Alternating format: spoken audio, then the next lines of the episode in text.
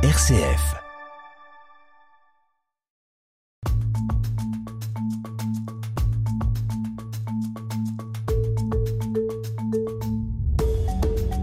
Et on poursuit euh, la découverte de Noé, Noé, son arche, le déluge, à travers l'Ancien Testament, à travers les chapitres 6, 7 et 8 et 9 même de l'Ancien Testament. Avec vous, Béatrice Soary, bonjour. Bonjour. Vous êtes professeur d'exégèse biblique à l'Institut catholique de Paris. On a découvert dans la précédente émission les raisons du chaos, comment Dieu éduque, comment Dieu n'est pas à l'origine du mal. Mais aussi, aujourd'hui, nous allons découvrir quelle est cette alliance que va nouer Noé et Dieu. Euh, comment euh, est-ce que Noé va, avoir la responsabilité aussi de l'humanité qui arrive euh, On était arrêté à Noé qui est dans son arche et on, le sait avec toutes les espèces animales. Quelle est la suite de l'histoire? Alors effectivement, comme vous le disiez, Dieu choisit Noé parce qu'il est resté juste parmi une génération qui faisait le mal. Et Dieu lui confie toute la création pour qu'elle traverse cet océan d'injustice. Donc il est dans son arche, il pleut, il pleut, l'eau monte, le, comme si le ciel et la terre se rejoignaient, enfin l'eau qui descend du ciel et l'eau qui monte de la terre se rejoignaient dans, une sorte de, de masse aqueuse qui rappelle celle des origines en Genèse 1. Et puis voilà qu'à un moment du récit, au, au tout début du chapitre 8, on lit ceci, Dieu se souvint de Noé, de toute bête et de tous les bestiaux qui étaient avec lui dans l'arche. Il fit alors passer un souffle sur la terre et les eaux se calmèrent. Les réservoirs de l'abîme se fermèrent ainsi que les ouvertures du ciel. Alors là, on est au point tournant du déluge, le moment où, après la crue, on va commencer à voir l'arrêt de la pluie et la descente de l'eau. Non pas que Dieu aurait oublié Noé tout d'un coup, ah mais tiens, je me souviens de Noé, il est au milieu de l'eau, tiens, mais je vais arrêter. Non. C'est, quand le verbe est utilisé comme ça dans la Bible, ça veut dire que Dieu... Euh, Dieu s'engage dans un nouveau processus à l'égard de quelqu'un. Par exemple, quand il se souvient de son peuple en Égypte, c'est pour leur envoyer Moïse. Donc là, il se souvient de Noé et euh, il va euh, mettre fin au déluge et, euh, et réengager, on va le voir, un avenir avec l'humanité. Donc le, les eaux vont diminuer. Vous savez qu'il y a tout un processus. Noé, pour se rendre compte si euh, mmh. il peut sortir de l'arche, va envoyer des oiseaux, euh, dont la fameuse colombe qui, qui va s'envoler et puis euh, ramener un, un, rameau.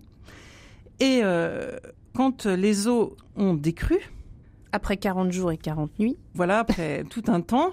Le, le, calendrier du déluge est très compliqué. Vous pouvez essayer de, de, faire un calendrier à partir des indications de jours qui sont données. C'est assez compliqué. Ce serait aussi compliqué de faire une arche à partir des indications oui, c'est même détaillées qu'on évoquait la dernière fois. Exactement. Mais c'est sans doute qu'il y a d'ailleurs deux récits du déluge qui ont été fusionnés de deux histoires différentes, enfin deux traditions, deux manières de raconter le récit qui ont été fusionnés en un seul et du coup il y a un peu euh, deux calendriers en carambolage, c'est un peu compliqué. Quoi. Essayez aussi de compter les animaux qui sont rentrés dans l'arche, combien de chaque espèce, c'est aussi un petit casse-tête. Mais bon, euh, voilà, on va arriver vers la fin du récit et donc Dieu donne à Noé l'ordre de sortir de l'arche. Donc il dit ceci au verset 16 chapitre 9, Genèse, livre de la Genèse, chapitre 8, verset 16.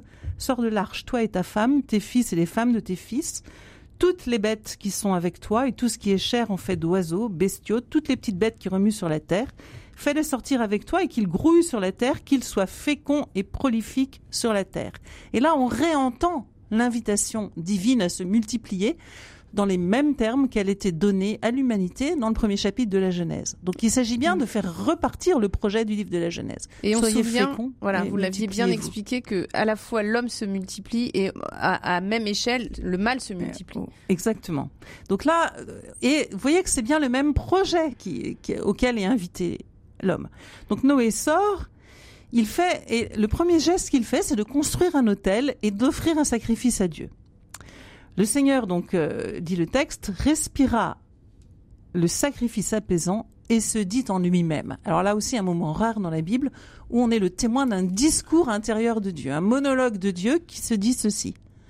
Je ne maudirai plus jamais le sol à cause de l'homme.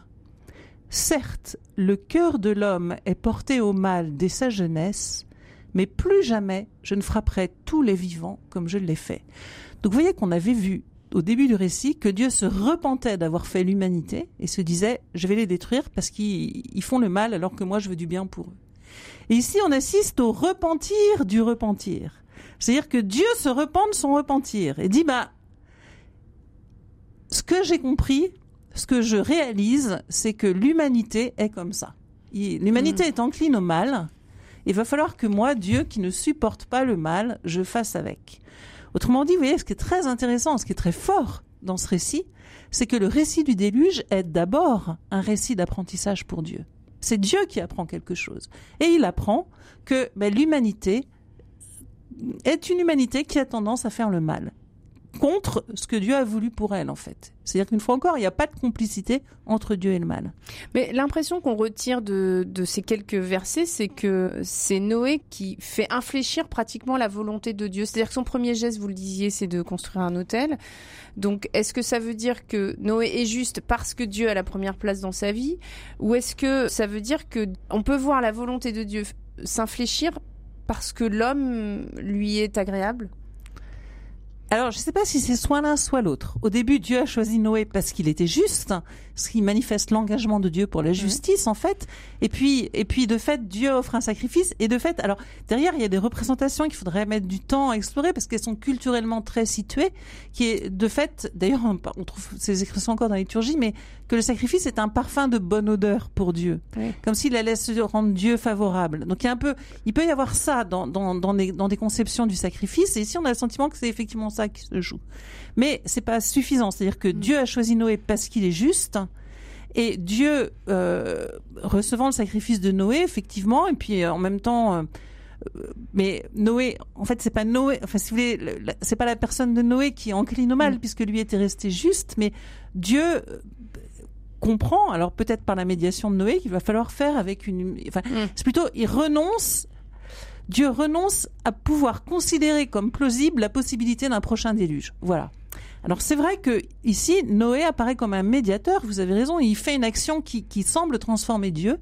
Et cette question de la médiation dans le repentir de Dieu est importante parce qu'il y a d'autres récits de repentir. Euh, enfin, je ne peux pas les évoquer maintenant, mais dans lesquels c'est par exemple Moïse qui, joue le ici, qui joue le rôle qu'a Noé ici de, transformer Dieu, de faire revenir Dieu euh, à, une à, un autre type de relation avec le peuple. C'est très intéressant cette dialectique en fait. Oui, parce que c'est pas une conception qu'on a forcément euh, en tête, c'est vrai. Non, non. Ou penser à Abraham qui, qui négocie avec Dieu pour sauver les justes, de, pour sauver les hommes de Sodome, par exemple.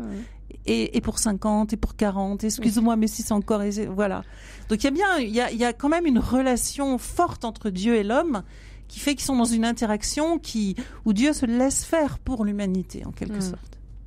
Donc voilà, donc euh, il y a ce premier moment, Dieu dit jamais plus, jamais plus. Et jamais plus je ne maudirai le sol, et je vous rappelle que maudire le sol, c'est ce qu'il avait fait après la faute d'Adam. Maudire le sol. Donc jamais plus je, je ferai ça. Et en signe de son engagement, Dieu dit ceci qui est extrêmement important. Tant que la terre durera, semaille et moisson, froid et chaleur, hiver et été, jour et nuit, jamais ne mmh. cesseront.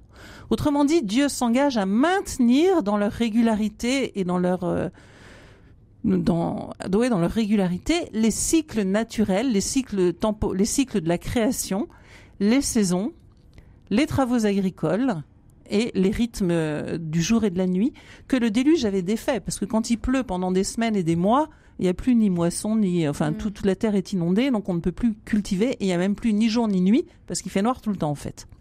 Donc Dieu, donc vous voyez que les rythmes, le la première engagement de Dieu, euh, de le la première expression du repent, de son repentir, de son repentir, c'est de, de, de, ne plus maudire le sol précisément et de, de garantir la fécondité de la terre et euh, et le régime climatique, si je puis dire, de la création en fait. Et la séparation qu'on retrouvait au début, en fin de compte, au début de la création, jour et nuit. Exactement. Froid et chaud. Exactement. Exactement.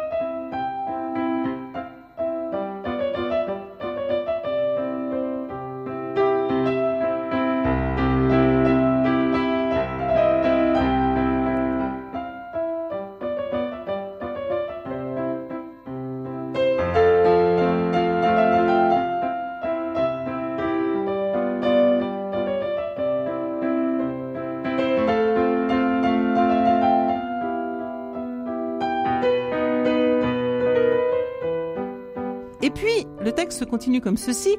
Dieu bénit Noé et ses fils et leur dit, soyez féconds et prolifiques, remplissez la terre. Donc là, à nouveau, on entend l'ordre donné en Genèse 1 au moment de la création. Donc voilà, repartez, vous, les hommes et puis les animaux qui sont avec vous, allez-y, remplissez la terre comme au premier jour. Mais Dieu a appris pendant le déluge, et il a appris que l'homme était violent. Et donc il va essayer de mettre en place des sortes de d'institutions pour essayer d'endiguer la violence humaine. Il va essayer de la cadrer en fait. Et la manière dont il la cadre ici dans le déluge, c'est de permettre, à titre dérogatoire en quelque sorte, que la violence de l'homme puisse s'exercer sur l'animal pour la consommation de la viande. C'est-à-dire que le régime alimentaire de l'homme, à la fin du premier chapitre de la Genèse, il est végétarien. Oui, je vous donne toute herbe, etc. Et c'est ici, après le déluge, que la nourriture carnée va être autorisée si vous voulez, la logique, alors ça ferait bondir euh, les défenseurs des animaux et on comprend, mais euh, les problématiques bibliques sont pas transférées immédiatement dans, euh, dans, dans, notre culture, mais la logique sous-jacente au récit, c'est de dire, bah, puisque les hommes sont violents, essayons qu'ils exercent leur violence pour la nourriture et pas pour autre chose, en fait. Donc, vous allez voir, c'est très, très clair, en fait. Donc, soyez féconds et prolifiques, remplissez la terre, et puis voilà ce qui est nouveau, qui n'était pas au chapitre 1 de la Genèse, vous serez craint et redouté de toutes les bêtes de la terre et de tous les oiseaux du ciel. Tout ce qui remue sur le sol et tous les poissons de la terre sont livrés entre vos mains. Donc une remise au pouvoir de l'homme des animaux. Tout ce qui remue et qui vit vous servira de nourriture, comme déjà l'herbe mûrissante. Donc l'herbe, c'était ce qui était donné aux hommes, enfin les herbes, les, végétaux, était ce qui était donné aux hommes à la fin du premier récit de création. Et ici, c'est tout ce qui remue et qui vit vous servira de nourriture, comme déjà l'herbe, je vous donne tout. Donc possibilité de manger les animaux. Mhm. Toutefois, et c'est très important, vous ne mangerez pas la chair avec sa vie, c'est-à-dire avec son sang. C'est-à-dire que Dieu met une limite sur la consommation de l'animal. Il dit vous pouvez manger la chair, mais vous mangerez pas le sang. Et alors ça, c'est au fondement des pratiques alimentaires que les Juifs euh, religieux euh, observent encore aujourd'hui, qui sont de manger de manger uniquement de la viande saignée. C'est-à-dire que euh, quand on est religieux, qu'on respecte les règles qu'on appelle de la cache-route pour, pour la viande, on mange la, viande d'animaux qui ont été égorgés et saignés. Et pas, par exemple, de la viande d'animaux étouffés ou abattus par d'autres moyens. Il faut que le sang se soit écoulé de la chair. Pourquoi? Parce que le sang, c'est le principe de la vie en fait. En fait, il y a euh, les, vivants, animaux et humains, vivent de deux, choses, soit le souffle qui passe dans la gorge, si vous serrez la gorge de quelqu'un, ben, sa vie s'en va, soit le sang. Si quelqu'un perd son sang, il hmm. perd sa vie. Donc le, souffle et le sang sont, sont, le, sont, sont les principes vitaux dans, dans la culture biblique. Et interdire aux hommes la consommation du sang, c'est mettre une limite à leur pouvoir sur les animaux. C'est-à-dire que certes, vous pouvez manger de la viande, vous pouvez tuer les animaux pour les manger, mais le principe de leur vie, il faut qu'ils s'écoulent et d'une certaine manière, il appartient à Dieu. Et vous, vous pouvez pas consommer ça. Vous pouvez pas consommer la vie. Donc c'est des c'est des symboles, c'est des institutions qui nous sont très étrangères d'une certaine manière. Ça nous paraît curieux ces choses-là. Et de fait, on est plus dans on est dans des cultures qui sont très différentes. Mais il faut comprendre cette mm. logique qui est bon. Ok, vous êtes violent, tuez des animaux, mais ne, ne mettez pas la main sur le principe de leur vie. Donc vous voyez qu'à la fois il y a l'inscription d'un espace de violence possible et une, et une limite mise à la main mise sur la vie de l'autre. Et puis ensuite vient l'interdit du meurtre pour les humains. C'est étendu à l'homme. Voilà. Et de même, de votre sang, qui est votre, propre vie, je demanderai compte à toute bête et j'en demanderai compte à l'homme. À chacun, je demanderai compte de la vie de son frère qui verse le sang de l'homme. Par l'homme verra son sang versé car à l'image de Dieu, Dieu a fait l'homme. Donc pas de possibilité de meurtre. Quant à vous, soyez féconds et prolifiques, pullulez sur la terre et multipliez-vous sur elle. Donc là, on a à nouveau l'ordre donné d'une grande fécondité qui est le principal. Vous voyez que ça ouvre le discours de Dieu et ça le ferme. De la même manière, ici, euh, sous le registre de la fécondité. Vous avez un nouveau message? Madeleine Vatel. Et alors, à quel moment intervient l'alliance? Parce que on sait que Noé euh, est maintenant sorti avec ses animaux. Et, tout le monde a en tête euh, l'histoire de, l'arc-en-ciel. Alors, euh, à quel moment ça intervient et qu'est-ce que ça vient dire surtout? Eh bien justement, ça intervient juste après. C'est le dernier, la dernière étape de ce récit d'apprentissage pour, pour, les humains et pour Dieu. C'est cette alliance. Et alors, cette alliance est très intéressante. On va regarder le texte ensemble. On va le regarder parce que vous allez voir que ce qui est intéressant dans cette alliance, on dit souvent c'est une alliance de Dieu avec la terre, bon. Mais ce qui est intéressant, c'est que c'est une alliance unilatérale. C'est-à-dire que c'est une alliance dans laquelle seul Dieu s'engage. Et il demande aucun engagement ni à Noé, ni aux animaux, ni à quiconque, en fait. Et on va voir à quoi s'engage Dieu et comment il s'engage. Vous allez voir, c'est assez intéressant. Dieu dit à Noé, accompagné de ses fils, donc à toute la famille, je vais établir mon alliance avec vous et avec votre descendance après vous. Autrement dit, c'est une alliance intergénérationnelle, elle va, elle dure, elle n'est pas, euh, est pour, l'humanité, elle n'est pas circonscrite à Noé. Donc une, alliance avec vous, votre descendance après vous, avec tous les oiseaux vivants qui sont avec vous, oiseaux, bestiaux, toutes les bêtes sauvages qui sont avec vous, bref, tout ce qui est sorti de l'arche avec vous, même les bêtes sauvages. J'établirai mon alliance avec vous, aucune chair ne sera plus exterminée par les eaux du déluge, il n'y aura plus de déluge pour ravager la terre. Autrement dit, l'engagement de Dieu, c'est plus de déluge. Voilà. L'alliance, le cœur de l'alliance, ça va être ça, il n'y aura plus de déluge, c'est une promesse. Et puis l'alliance, elle, elle, va bien au-delà de Noé. C'est vrai que c'est marquant de lire que c'est aussi une alliance avec tous les êtres vivants. Et donc Dieu fait aussi une alliance avec les animaux. Absolument. Parce que le déluge avait détruit tous ceux qui avaient souffle vivant, c'est-à-dire les humains, les animaux terrestres et les oiseaux. Donc c'est avec tout ceci, auprès de tout ceci, que Dieu s'engage à ne pas euh, refaire de déluge. Et alors, voilà la question du signe. Alors, dans, dans une alliance, un signe, c'est important parce que quand euh, on passe une alliance, il y a toujours un signe de l'alliance qui manifeste l'engagement des deux parties. Alors ici. Oui, parce que vous nous avez dit qu'il n'y avait que Dieu qui s'engageait. Exactement. Alors, regardons comment ça va se passer. Dieu dit, Voici donc le signe de l'alliance que je mets entre moi, vous et tout être vivant avec vous pour toutes les générations futures. J'ai mis mon arc, ou je mets mon arc dans la nuée pour qu'il devienne un signe d'alliance entre moi et la terre. Alors c'est déjà c'est magnifique l'arc parce que vous voyez que c'est l'arc, c'est euh, cette lumière, ce spectre de lumière qui va du ciel à la terre. Donc déjà dans la forme de l'arc, il y a ce lien, il y a l'inscription de ce lien qui part du ciel et qui rejoint la terre, comme s'il visibilisait l'alliance qui existe entre le ciel et la terre, entre Dieu et les humains. Et puis il y a quelque chose qui est très intéressant aussi, c'est que l'arc, l'arc, il apparaît quand? Il apparaît quand il va pleuvoir. Quand il, enfin, l'arc, quand il commence à pleuvoir. Quand il commence à pleuvoir. Il apparaît quand il commence à pleuvoir. Autrement dit, quand le déluge pourrait revenir. Vous voyez qu'il y a un lien entre la pluie et l'arc, en fait. On est, c'est complètement homogène. C'est pas comme ça. Euh, c'est pas, pas parce que c'est joli un arc que Dieu pense à l'arc-en-ciel. Mm-hmm. Non, c'est parce que c'est lié à la pluie. Et il le dit lui-même, Dieu, vous allez voir. Quand je ferai apparaître des nuages sur la terre, donc quand la pluie menacera, et qu'on verra l'arc dans la nuée, je me souviendrai de mon alliance entre moi, vous et tout être vivant, quel qu'il soit. Les eaux ne deviendront plus jamais un déluge qui détruirait toute chair. L'arc sera dans la nuée, je le regarderai pour me souvenir de l'alliance perpétuelle entre Dieu et tout être vivant, toute chair qui est sur la terre. Dieu dit à Noé, c'est le signe de l'alliance que j'ai établi entre moi et toute chair qui est sur la terre.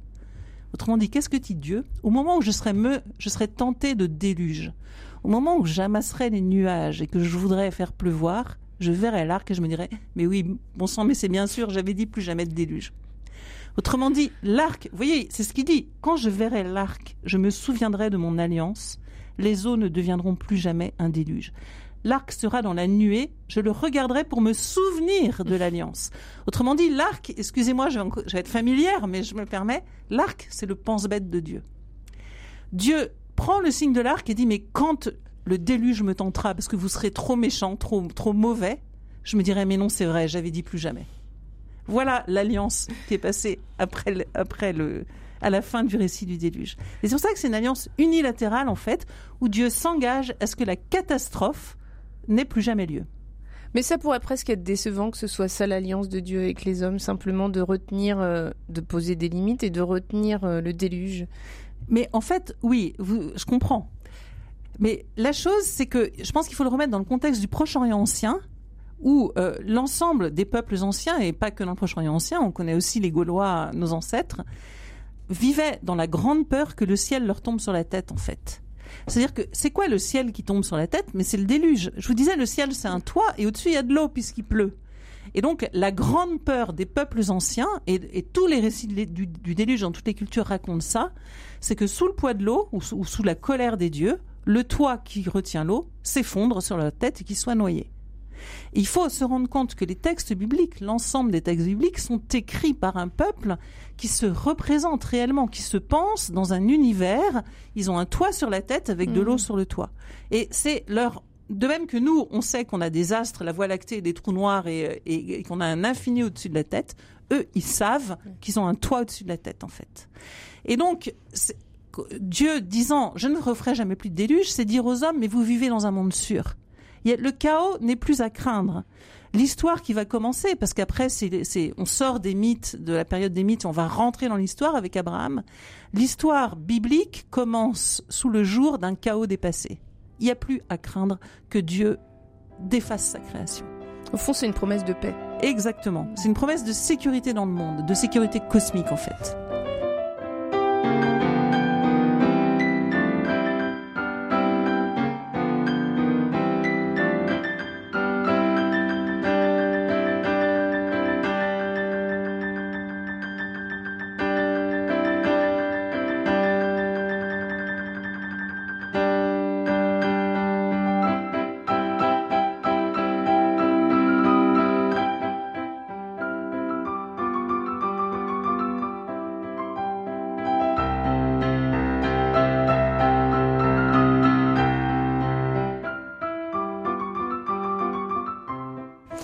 Alors, euh, Béatrice Wary, vous nous avez parlé euh, du lien entre Noé et Adam, des parallèles qu'on pouvait faire aussi avec Abraham. Alors, si on pousse un peu plus loin, on a aussi vu avec Moïse. Est-ce que Noé annonce quelque chose du Christ? Oui, alors je ne sais pas si euh, là-dessus, il faudrait que j'aille voir si les pères ont exploité cette, cette analogie, cette typologie, mais d'une certaine manière, Noé est le juste par lequel l'humanité est rendue à la vie, en quelque sorte, par lequel la vie peut reprendre sur terre. Le juste qui permet que le mal soit dépassé. Et en ce sens, de fait, on peut mhm. voir dans Noé une figure qui, qui, annonce le Christ. Il est le seul juste, de même que Jésus sera le juste par qui nos péchés sont remis, en quelque sorte. Mhm. On pourrait voir dans le destin de Noé quelque chose de, d'une figure christique. Et puis vous aviez évoqué le fait que ce, mythe du déluge existait déjà dans des histoires euh, de Mésopotamie. quelle est l'image de Dieu aussi qui ressort de ce texte? C'est-à-dire que en quoi le, récit de la Bible est, différent sur ce qui advient entre l'homme et Dieu? Alors Là, vous aurez un très, c'est une question très importante qui mériterait de passer beaucoup de temps à regarder les récits mésopotamiens du déluge, mais en deux mots, en fait, ce qui change, c'est euh, précisément la portée éthique, la dimension éthique du récit biblique. Dans les récits mésopotamiens, donc euh, la Mésopotamie est une culture polythéiste. Donc les dieux, alors c'est le récit du déluge est toujours lié à la conception, conception de la création, la mm. création des humains. Donc, euh, dans les récits mésopotamiens, il y a deux types de dieux, des grands dieux et des dieux inférieurs. Et les dieux inférieurs font le service des grands dieux sont au service des grands dieux, leur font la nourriture, le ménage, etc., pour que les dieux se reposent. Et puis un jour, les dieux inférieurs se disent, mais nous, on est des dieux quand même, euh, donc pourquoi il faudrait qu'on fasse le ménage, en fait? Donc ils font une manifestation, une grève et une manifestation auprès des grands dieux, qui disent, bon, bah d'accord, vous êtes des dieux, bon, mais il faut quand même que quelqu'un fasse euh, les tâches euh, quotidiennes, donc on va créer des hommes pour ça. Et donc ils créent des humains à partir de la glaise et du sang d'un dieu qu'ils ont mis à mort, et ils pétrissent les humains, qui deviennent les serviteurs des dieux. Et euh, mais sauf qu'en se multipliant, les humains ne multiplient pas le mal, mais ils multiplient le bruit. Ils ont des enfants qui crient, ils ont voilà. Et donc ça empêche les dieux de se reposer. Donc l'opération est nulle puisqu'ils devaient permettre le repos des dieux. Donc les dieux disent mais ces humains qui font tellement de bruit, qui nous empêchent de vivre, on va les détruire et les faire fondre. Donc on va faire un déluge et ils vont disparaître. Or un des dieux a un ami humain à qui il va dire je te préviens, il va y avoir un déluge. Fais vite une arche. Et donc le Noé mésopotamien est prévenu j'allais dire par copinage ou par un lien affectif particulier à un dieu, vous voyez. Par complicité. Voilà, c'est ça. Et puis du coup, ça va être toute une catastrophe quand les quand les dieux vont se rendre compte qu'un humain est resté en vie. Ils vont voilà, ils vont ils vont reprocher à, à celui des dieux qui a fait la fuite de, de l'avoir fait. Donc c'est pas donc alors le le récit biblique reprend de très près ce schéma, sauf qu'il le déporte, c'est-à-dire que celui qui est choisi, c'est parce qu'il est juste. Et donc là, on est le récit euh, biblique est a une dimension éthique qui, qui c'est à mon avis le point qui le différencie le plus et le, le seul en fait des récits mésopotamiens. C'est que euh, ils sont, c'est vraiment un récit qui euh, s'inscrit dans la problématique de la justice et de l'injustice qui est posée depuis mmh. l'histoire d'Adam. et qui, qui en prend la continuité. Donc il est intégré dans ce cycle et il achève cette réflexion sur la place du mal dans l'histoire en fait. Est-ce que ce récit de, Noé a pu laisser des traces dans l'imaginaire collectif? On entend parfois que Dieu, justement, est celui qui va euh, donner des châtiments, qui va punir, qui va sanctionner, qui va détruire. On entend ici aussi qu'il protège, qu'au contraire, il souhaite justement le meilleur pour, pour l'homme. Euh, qu'est-ce qu'il en est resté de ce récit et qui peut-être est un faux chemin, justement? Effectivement, c'est compliqué parce que souvent, quand on parle euh, comme ça, quand on parle aux gens du récit des déluges, ce qu'ils ont en tête, c'est un Dieu qui tue toute l'humanité. Et c'est vrai que le récit raconte que Dieu a fait venir la pluie qui a noyé tout le monde, mais sauf Noé parce qu'il était juste. La chose, en fait, c'est, enfin, pour moi, ce qui est très important, c'est d'apprendre à lire, en fait, apprendre à lire de près et d'entrer dans la logique du récit. Alors, le, le déluge, comme le passage de la mer Rouge, c'est des textes qui impressionnent par les images qu'ils suscitent c'est des images extrêmes de, de, de catastrophes, de et puis l'iconographie, les peintres ont pris le relais pour montrer ça en fait. C'est grandiose, c'est grandiose, dramaturgie exceptionnelle. Ça, ça frappe l'imagination. C'est pour ça aussi qu'on raconte ça aux enfants plutôt que telle ou telle histoire en fait. Mais ce qui est très important, c'est de lire le récit pour lui-même et pas simplement d'en avoir une mémoire par des œuvres d'art ou par euh, des récits qui ne sont pas le texte, et de regarder comment ça s'inscrit dans un fil narratif qui, depuis le premier chapitre, réfléchit à la question des humains, de leur lien avec Dieu, de leur manière d'être juste ou pas, et comment, en fait, et puis je vous ai montré en fait que tous les ordres de Dieu à Noé sont des ordres pour la survie de mm. l'arche. C'est-à-dire que vraiment le projet, c'est que l'arche traverse le déluge. Donc il y a vraiment à la fois une dénonciation du caractère destructeur du mal, et en même temps l'affirmation que Dieu veut que par le juste, la vie continue en fait. Alors vous dites par le juste, c'est intéressant aussi parce que plusieurs fois dans le récit, puisque vous évoquez le fait qu'il faut lire ces récits euh, de première main, je dirais, on voit plusieurs fois que c'est avec Noé que se passent les choses. Absolument. Mais le Dieu biblique fait rien tout seul. En fait, c'est-à-dire que le premier mm. jour, euh, il crée la création comme ça, et à la fin, il crée les humains. Et ensuite, tout va se passer dans des interactions avec les humains, en fait, avec Adam d'emblée, et puis. Euh, et puis évidemment avec Abraham après, puis avec Moïse, et puis euh, voilà. Donc puis avec nous aujourd'hui. Évidemment avec nous aujourd'hui, évidemment. Donc c'est la, la, Bible est vraiment, enfin le Dieu biblique n'est pas un Dieu solipsiste, pas du tout. Pas du tout. Et l'histoire du salut, l'histoire de, Dieu avec les hommes, se fait vraiment avec les hommes. Et dans la Bible, dans en tout cas dans les récits, dans les parties narratives, Dieu n'a pas un plan tout fait qui se déroule malgré les hommes. C'est-à-dire qu'on a bien vu comment les réactions des hommes, ce qu'ils font ou pas, la manière dont ils se comportent, conduit Dieu à infléchir ce qu'il avait imaginé. Il a un plan A, il cherche un plan B quand ça marche pas, à plusieurs reprises en fait. Hmm. Merci beaucoup Béatrice Ouari, c'était passionnant. Je rappelle que vous êtes professeur d'exégèse biblique à l'Institut catholique de Paris. Et pour ceux qui voudraient se replonger dans l'histoire de Noé, rien de plus simple, l'Ancien Testament. Vous ouvrez les chapitres 6, 7, 8 et 9. C'est vrai que ça se lit euh, avec beaucoup de plaisir, comme on a pu le faire au cours de ces deux émissions. Merci beaucoup. Merci à vous.